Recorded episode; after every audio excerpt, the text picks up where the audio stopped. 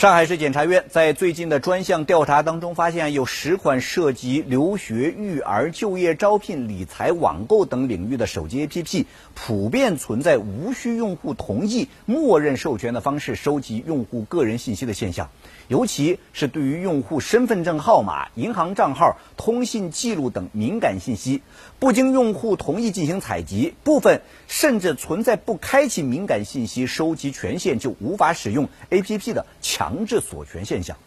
解放日报的消息说啊，上海市检察院呢已经向这十家 APP 运营商制发了检查建议，要求加强用户个人的信息保护。同时，检察机关还向应用商店制发检查建议书。督促其履行监督管理的责任，并且视情况对违反规定的 APP 要采取警示、暂停发布和下架等相关的措施。